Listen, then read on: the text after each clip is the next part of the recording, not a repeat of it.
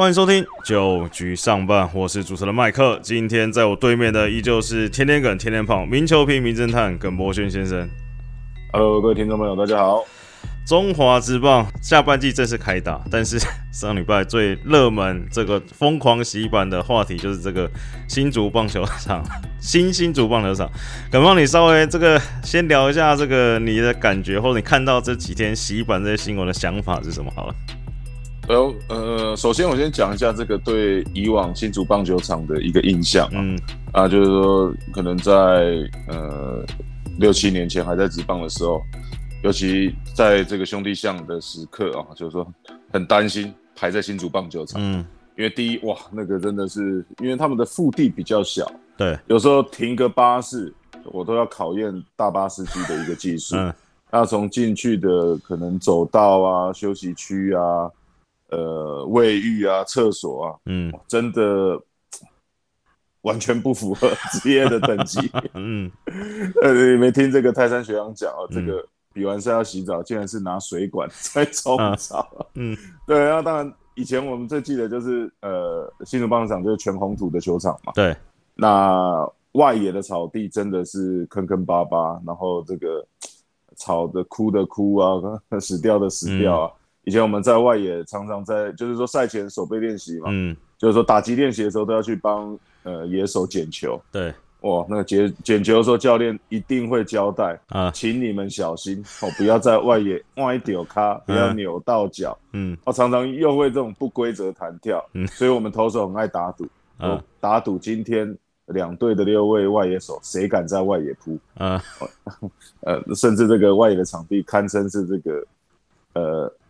海军陆战队等级的天堂路啊，我们都开、开玩笑叫天堂路。嗯。那再来就是呃投手我自己的感受，啊。呃先发投手还好。对。哦，后援投手大概五局过后，你上了投手丘，就像现在讲的，呃这个土有一点松软。嗯。所以投手球前面的这个坑洞大概已经被挖到，夸张讲的话，差不多一米深了。啊。所以呢，投手板到下去真的是直线下降，踩下去大概打者看不到你的膝盖这样的一个状况。嗯所以在这边比赛真的是印象蛮深刻的。嗯不过蛮意外的，就是说，哇，新竹花了十二亿整件以后，就最后开箱，这变得是大家来找茬。啊每一个人手机拿着，尽可能拍的，好像现在全部都是几乎都是负评，嗯，嗯没有没有太好的一个想法。不过我觉得回归到最后了，最重要的还是球员对哦，就是说球员的一个安全，在这个场地到底符不符合职业等级？我觉得如果是业余或者三级棒球，嗯那我觉得还情有那就算，因为经费的关系嘛，对所以我们只能建造出这样的一个球场，符合三级棒球或者民众来使用。我已经来到职业等级，这个身价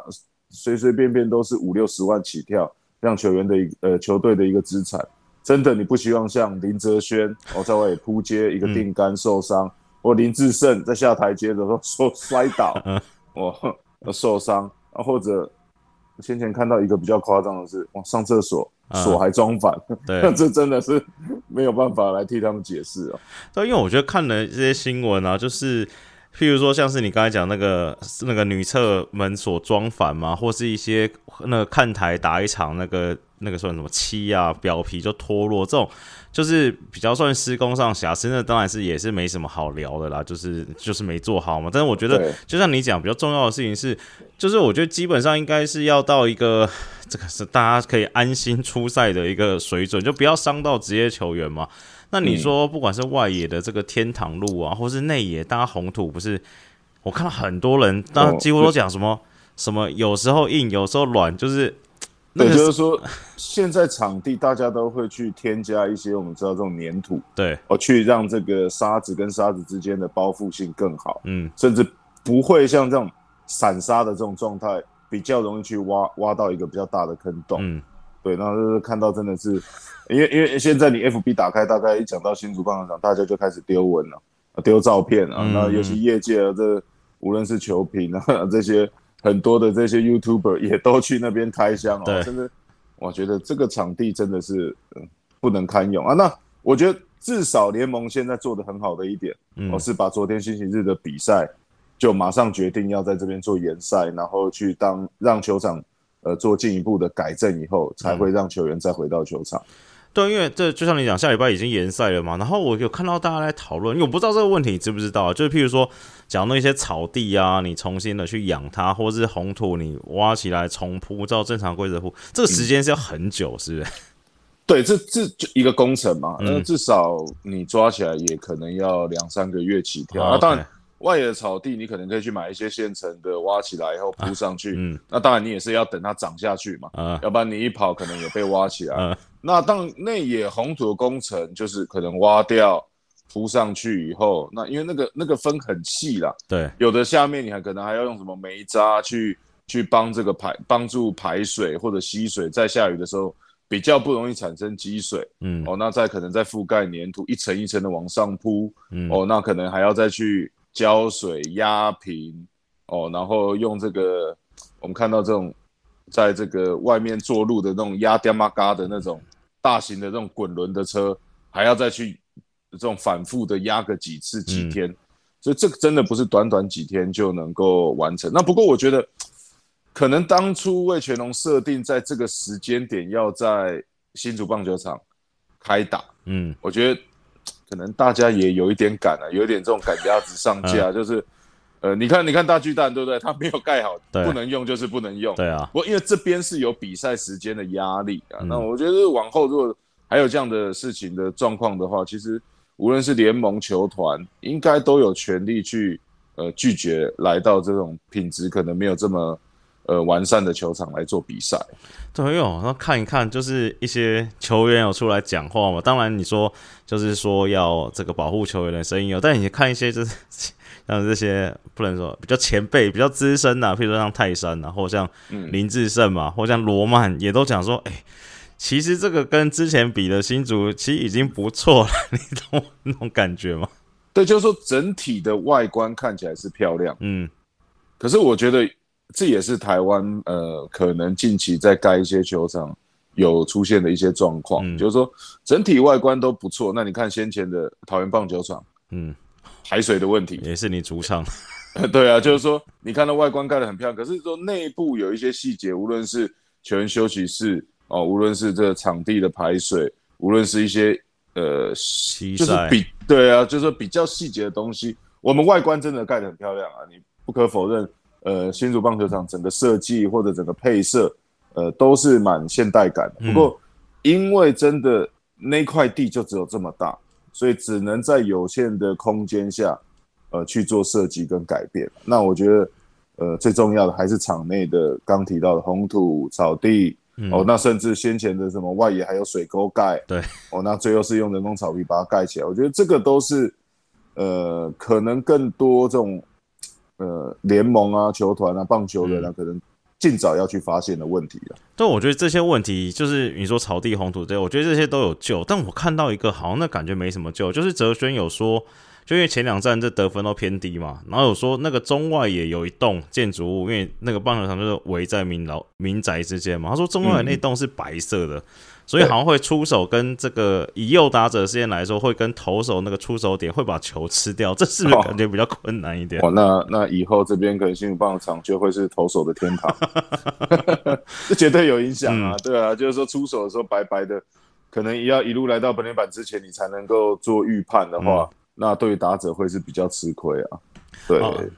好了，那那个新竹棒球场就 这个等等他们整修，因为八月比赛现在看起来是都取消了嘛，那就是看看他们这个改善的状况啊。大家也可以把这个看球的重心呐放到这礼拜即将要进行的这个明星赛。好，聊完了新竹，我们来看一下，稍微聊一下各队状况，因为下半季陆续开打嘛。那第一个再聊一下这个中信兄弟啦。那尤其他们这个新闻也蛮多的，主要是因为上半季季末的时候，这个泰迪跟夏魔力两个人纷纷离队嘛。那这礼拜新闻是说，哎，已经有签约了一个新羊头，大概八月两个礼拜后会到台湾，在家隔离，可能八月底出来啦。那祝总有说，那在这段期间之内，可能就是德保拉加。土头要来把这个这个缺顶上来，因为祝总说目前可能还是会放在牛棚。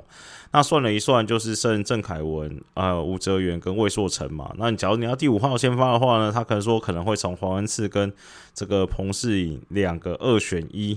那也算屋漏偏逢连夜雨。李正昌最近手肘也不舒服，然后李元清代班终结者也不会回来这个先发投手了。那耿胖，你稍微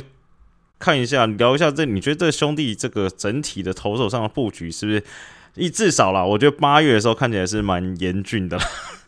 对，那不过可以看到，像魔力跟泰迪相继离队以后，那看起来就是德保拉要独挑大梁嘛。那这也是比较呃。严重的一个问题啊，就是说，整个三名洋将里面只有一位先发投手可以撑在这个先发的一个位置。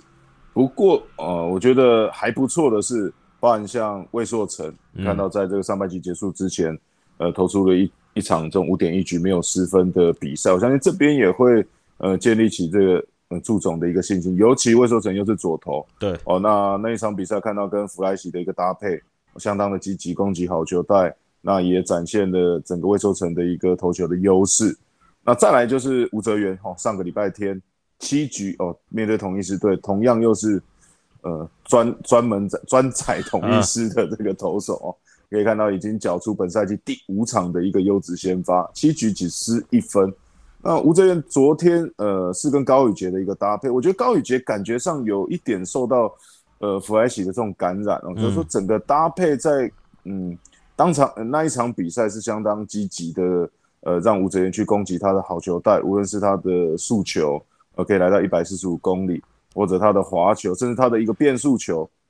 呃，当呃，就是说昨天的比赛，同一师队是排出大量的左打，对，哦，不过昨天吴哲远唯一被打出安打的，就只有一位打者老将胡金龙，对，所以等于说完全压制呃同一师的左打，最主要就是靠着他的这颗呃变速球。那前面三局，呃，缴出连续三个三上三下的半局，所以我相信吴泽远那跟彭世，呃，跟这个魏硕成，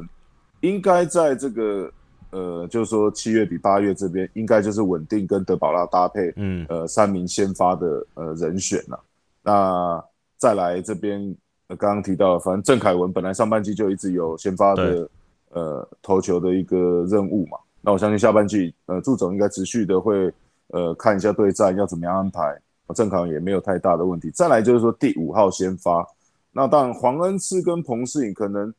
呃，黄恩赐的经验会比彭世颖来的多一些了。那也不排除呃呃，就是说这种赛程的安排，有时候可能一个礼拜只有四场，所以刚刚提到的前面四位先发应该看起来也是足够。嗯，那如果有第五场比赛的时候，可能呃，无论是彭世颖走在前面，或黄恩赐走在前面，有一点这种双先发。哦，来度过这场比赛，我觉得也是会呃不错的一个安排啊。再来，最后的最后，嗯，这个上半季选秀哦，中信前面一连串选的投手，对，就最主要就是希望在下半季可以用得到。嗯，无论郑浩君嘛，也传出好消息，已经通过呃体检，那也很快的会加入球队的一个练习跟运作。嗯，再来就是徐基林，其实这两位。我觉得一位先发，一位中继，刚刚好可以补足呃整个中英兄弟的一个投手的一个空缺，所以下半季呃可能看看八月初有没有机会看到这两位呃今年在中中兄弟第一轮、第二轮选到的投手。哦，这两个就是就你观察是就像就算集战力，下半季就可以直接丢到一军去投就对了。对，当然两个都是旅外等级的嘛。好，那郑浩君跟刚提到徐吉林其实都是旅外的选手啊，所以。呃，也都有维持在投球的一个感觉，所以我觉得下半季，呃，来了以后，可能在二军投个三场、五场，甚至郑浩君可能一两次的先发，如果稳定没有问题的话，应该就有机会加入先发的一个行列。对，因为你刚才聊到的状况，我看了一下这个他们现在的球员名单呢，其实下半季除了你刚才讲这个先发很吃紧，其实他们牛棚也是。算蛮陡的，但是除了刚刚讲这个李正昌这个手肘好像有点不太舒服，那吕彦青去当 closer，那上一场也算成功关门，其实表现的还不错。那其实像这个大家也自己在聊，小黑今年的状况也不是很好。然后我看了一下球员名单，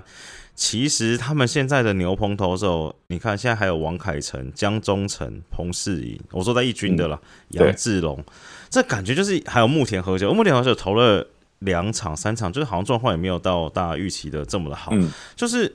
你会对他们牛棚有点不信任感吗？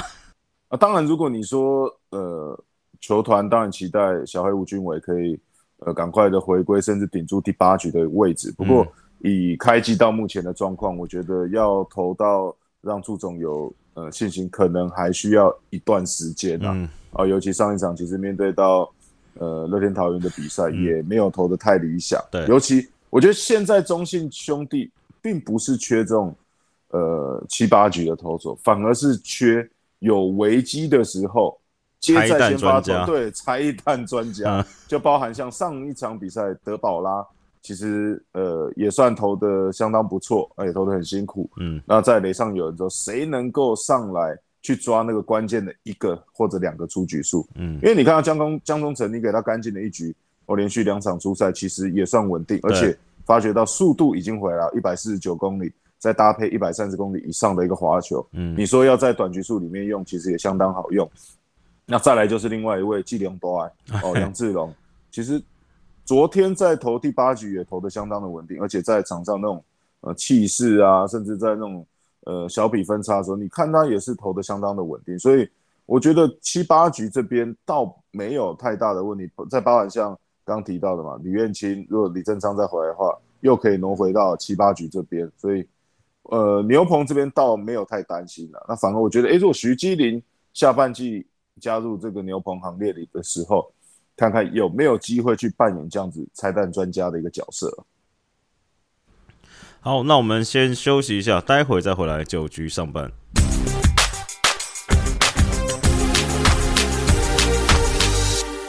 欢迎回来，九局上半。那上礼拜还有一个新闻，算是里程碑了，就是这个富邦悍将罗莉成为中职史上第四位外籍第二位这个百胜的投手了。那其实看了蛮多，像像邱总，邱总也有讲说，他觉得罗莉的呃强项或者好处就是在稳定啊。那耿胖你怎么看？这也算是你前队友嘛？对，那罗莉在二零一二年加入，当时我还在拉米狗，嗯，我觉得他来的时候，呃。那时候印象中，他当时其实，呃，除了拉米狗以外，还有一支球队开了一个三 A 的条件给他，甚至告诉他你有机会上大联盟。嗯，就他他从独立联盟还是决定来挑战呃亚洲职棒。啊，当然来拉米狗马上就缴出相当亮眼的成绩，还甚至一度帮呃拉米狗拿下这个中华职棒的总冠军。对，也去了亚洲职棒，呃，带领这个拉米狗去打亚洲职棒大赛，甚至还投赢。当时冠军的三星狮队，嗯，那不过也因为他投赢那个三星狮，嗯，马上被 KT 巫师给挖角，对 对，啊当然回来以后陆续的加入义大啊，一直到现在富邦，其实罗莉就是很典型，我觉得除了稳定以外，嗯，就是呃，就是说中华职棒你要去找洋将的时候，你要去找寻那种跟本土投手有差异性的投手，嗯，第一罗莉有具有一个相当好的一个身高嘛。对，这第一个在台湾就是有这样差的。再来就是说，他的一个直插球跟大角度的曲球的一个进垒角度，我的确是在我们台湾比较少能够去找到的。再就是罗莉，虽然速度不像呃一些洋将动辄可以来到一百五十公里，不过他的一个控球绝对也是在呃台湾数一数二的一个能力。再来就吃局数哦稳定，再来就是说他的一个个性相当的随和，也很容易去配合教练的一些要求，所以。你看到为什么这些球团都愿意？呃，即便他来到台湾这么多年，甚至年纪已经比较大了，还希望继续把他留在球队里面。好，那聊完萝莉，下一个哦也是投手，今天算是投手专辑了。就是黄子鹏上礼拜出赛一场，投出七局五十分的好表现，防御率降到二点零三，超车德保拉，成为这个防御率王。这个二点零三的防御率也是这个季降诶季。那时候叫陈泰 Cobras 的林恩宇之后，这个本土投手最低的啦。那看了一下黄子，因为我看到蛮多人在讨论说，哎，黄子鹏今年这个好像就不是像什么 MLB，譬如说，哎，某个投手今年很猛，是多了一个武器球还是怎么样？就是他整个的这个投球形态好像看起来差不多。那为什么今年可以表现这么好？我看了一下数据，唯一差的比较多的可能是这个四坏球的比率了。那他今年这个美九鱼四坏球大概是一点多次，那这个去年可能是二点多，在之前就控球状况比较不好，就是三点多次这样。就唯一看起来比较进步幅度比较大，就是这个控球的方面。那耿胖你怎么看这个下？说你学弟嘛，下钩型的投手。哦，我我我也是下钩的。对，那当然，王子鹏一直以来，就是说在台湾还是算是很特别独特的一个投球的形态啊。嗯。哦，尤其在先发这个位置，可能从以前的陈宪章学长，对到阿盖，到杨建仁学长这一些，我比较著名的这些投手，呃，比较知道。那当然，黄世鹏的球路一开本来就不太好去呃做攻击。不过，就像你刚刚提到，无论先前呃前几年的控球上面出现问题，甚至控球我们分两种啊，一一种是你投不进好球带，不断的投坏球；另一种是你投太多的好球，嗯。被打的比较扎实。那无论是从今年的三振，甚至这种刚提到失分，呃，被安打率也都算是逐年比较低的一个成绩。嗯，再来就是今年中华职棒啊，这颗球啊，呃，做了一些改变以后，嗯。你看黄世鹏的呃整个投球形态啊，啊不是，对不起，我刚讲黄志鹏，对对对对黄志鹏，好黄志鹏，好，我讲黄志鹏。好，所以看到黄志鹏的整个投球形态，其实已经从这个先前的这种滚地球类型的投手，今年是变这种飞球型的投手哦。嗯去年是一点三二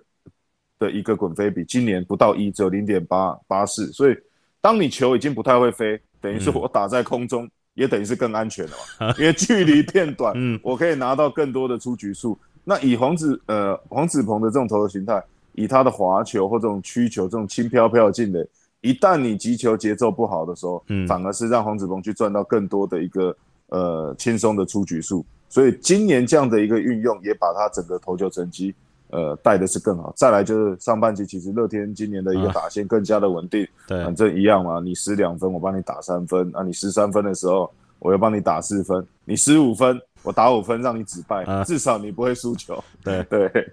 所以可以期待，我觉得就是期待黄子鹏。哦，看看今年双位数的一个胜场，应该是蛮有机会的。对啊，我刚才在笑这个原因是我，我都突然想到这个。你看，我们现在在讨论他这个今年这么猛的原因是什么？我就突然想到，应该应该是两三年前而已，没有很久以前。那时候他还在牛棚，那时候他是被乡民出征到爆，就是那种什么啊节奏很慢，还是什么有的没的。你看，才过个两年，现在等于算是变得本土一哥了。呃，对啊，这个我觉得也是许明杰投球厉害的地方嘛。嗯，呃，对的人你要把它放在对的位置才有用，嗯所以找到了一个适合黄子鹏的一个定位，所以也让他去投出他应有的一个成绩所以搞不好那时候把你调到先发，你会不会？啊。其实我有这样想过了，没办法，中继是已经烂到无药可救，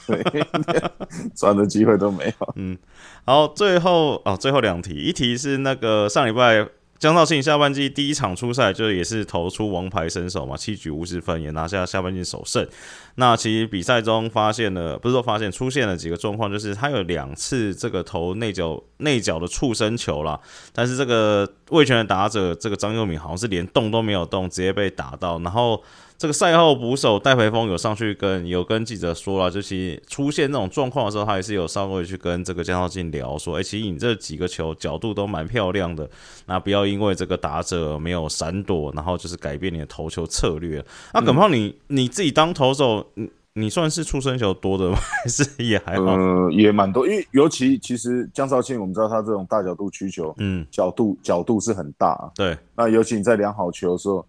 呃，你面对到左打者右投，有的时候你稍微的勾到，真的，因为像你面对到右打，嗯你看到那种玩慢斗跑到那种左打区的这种，变化球，有可能右打都还会挥。嗯其实那个就是你想要的一个角度跟一个进雷点，嗯那只不过是换到另一边的时候，嗯往往你就会觉得啊，很，我觉得有时候江少庆气是气在。我好不容易投到良好球，嗯，竟然让你这样轻轻松松的就上到一走垒，一垒，对，对，所以我觉得戴培峰这边也做得很好啊。这个因为这个是你的 out pitch，你还是持续的必须拿出来做使用。好，最后就是上礼上礼拜，这算是我不知道耿胖你之前有没有听到，就出新闻出来的时候蛮意外，就是这个之前的这个郑总啊，陈瑞正这个担任乐天桃园的客座教练啊，那主要还是会可能放在二军这边，就是培养他们的年轻选手了。那对耿放对这件事情你有什么看法？那其实并不会意外，对，嗯因为原原本以为郑总以他的经历跟关系跟对经验，本来以为他是会去抬杠，对啊，对啊，对，那结果后来诶一直这个教练名单哎蛮纳闷的，甚至一些传言其实都说诶其中的一位教练就是他，结果最终诶竟然没有他。不过